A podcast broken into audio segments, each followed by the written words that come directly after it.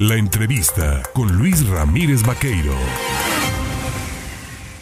Las 7 de la mañana con 22 minutos. Mire, tengo el gusto de saludar en la línea telefónica a una conocida de casa.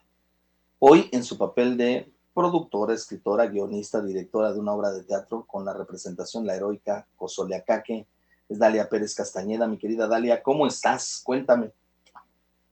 Nada y muy agradecida contigo que me permitas platicar sobre este precioso proyecto. Oye, a ver, cuéntale un poco al auditorio. Estás haciendo teatro eh, comunitario con habitantes de Cozoleacaque y están ustedes por conmemorar el 169 aniversario de una batalla que es la de Totuapa. Con eso se gana Cozoleacaque un H, ¿verdad? De heroica. Es correcto, es correcto.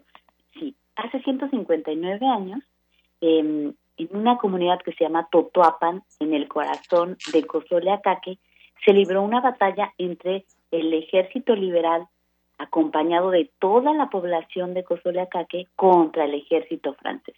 En aquella ocasión, pues quienes ganan esta batalla justamente son los locales, los liberales, pero quienes hacen la diferencia en esta batalla donde, por supuesto que los franceses tenían superioridad numérica y tenían superioridad en armas, artillería, tenían cañones, rifles y demás, pues son justamente los indígenas, la población indígena que formaba una parte importante en aquella época y el héroe de esta batalla es Martín Lancero que con su lanza logra detener al cañonero y le dan la vuelta a la historia y se convierte en heroica Cozolacaque. Y bueno, pues es, es una fecha importantísima en Cozolacaque, esto fue un 18 de octubre. Pero como hoy es viernes y toda la comunidad puede acercarse y la gente está presente, hoy será la representación de esta batalla que se realiza por primera vez. Quiero comentarte que hace algunos años se hizo un monólogo que se llamó Gritos de Guerra en el Totuapan, que hizo Ángel Cerlo. Y ahora, inspirados en ese monólogo y con información del antropólogo Florentino Cruz, bueno, pues hice un guion, que es una adaptación de ese monólogo, en el que participan 123 personas en escena. La verdad es que el proyecto creció de una manera muy amorosa y participan estudiantes del COBAEP, participan niños, niñas, trabajadores del ayuntamiento, abuelitas, señoras, señores, voluntarios, eh, la banda de guerra del municipio, una cuadra de jinetes también estará cabalgando y haciendo las veces de los militares montados. En fin, es toda una representación que se apropia del centro histórico de la ciudad. Usamos el parque central que tiene un escenario precioso de 22 metros, la calle principal donde también estarán pues transitando los caballos y los soldados. La verdad es que ha sido muy emocionante y el corazón se les va a saltar del pecho cuando vean el resultado escénico, porque a pesar de que ninguno, ninguna de ellos son actores profesionales, Aquí hay un talento natural, un gran compromiso, disciplina y el resultado es, además de precioso, es inspirador porque nos demuestra cómo desde la niña más pequeñita que tenemos que tiene ocho años hasta doña Irma que es una señora de 70 años, todos pueden hacer un trabajo eh, con un enorme profesionalismo, con, con una hermandad, con gran cariño y esto me llena, nos llena de esperanza, nos debe llenar de esperanza porque la cultura, porque las artes nos ayudan a regenerar ese tejido social que estaba por ahí un poco suelto entre la pandemia, el olvido y tantas cosas que están pasando en el mundo. Qué interesante, interesante proyecto, sobre todo porque como bien apuntas, el teatro comunitario permite mm, renovar, cicatrizar el tejido social y que se involucren tantas personas en una en una puesta en escena como la que estás platicándonos, pues es, sumamente gratificante. Oye, platícanos, ¿a qué horas va a ser esta puesta en escena? ¿Será únicamente por un día? ¿La van a volver a presentar en otro lado? La verdad digo, el esfuerzo ha sido muy grande como para dejar pasar solamente una presentación, ¿no? Oye, pues mira, por el momento será el estreno esta, esta tarde a partir de las 7 de la noche. Les esperamos en el Parque Central de Cozoleacaque, que además está nuevecito, se acaba de remodelar. A las 7 de la noche comienza. Por supuesto que habrá jaraneros, porque si no, no es Cozolacaque.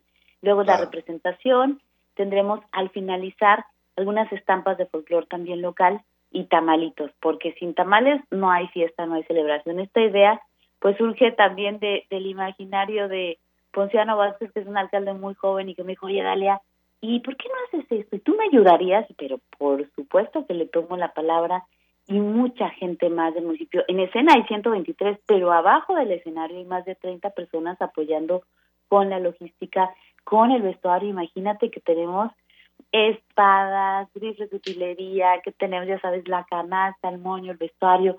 En fin, es algo muy emocionante. Y bueno, la Regiduría de Cultura que también ha estado muy al pendiente de este asunto, el maestro Mario Aulis, que pues ahora es regidor, pero en realidad los suyos, los suyos son las artes escénicas también. Así es que hay mucho corazón, mucha gente tomada de la mano y esta noche se van a apagar las luces del Parque Central de Cozoleacaque para que se encienda la historia.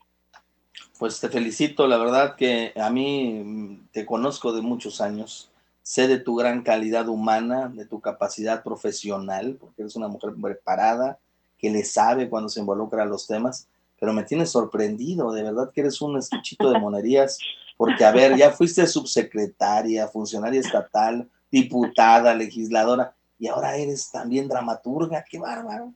Es que es al revés, en realidad es al revés. A ver, cuéntanos. Eso, de ser funcionaria estatal pues dura poquito. Fue después. eso de ser diputada dura menos. eso fue antes. No, déjame decirte, es que mucha gente no sabe. A ver, yo pisé el primer escenario a los tres años de edad y me caí. Y me levanté oh. y seguí bailando, ¿no? Y ahí quedó marcada mi historia, porque fui bailarina muchos años. Y a partir de los 15, 16 años comencé a hacer también teatro. Entonces yo formé parte de la compañía de teatro de la Secretaría de Educación del Estado de Jalisco, en otras compañías también en el Estado de, Pueblo, eh, de Puebla, San Ginés y La Máquina de Sueños. Dirigí una compañía de teatro también, teatro escolar, eh, en una preparatoria en el Estado de Puebla y, pues he hecho cine, eso todo el mundo lo sabe. en fin, entonces pues eso se quedó un poco ahí pausado porque la vida me fue llevando a los medios de comunicación, a la tele, luego a la representación popular, pero tampoco es casual, por ejemplo, que la ley de cultura pues sea una iniciativa que haya yo presentado, porque ahí están mis raíces, mi amor, mi pasión.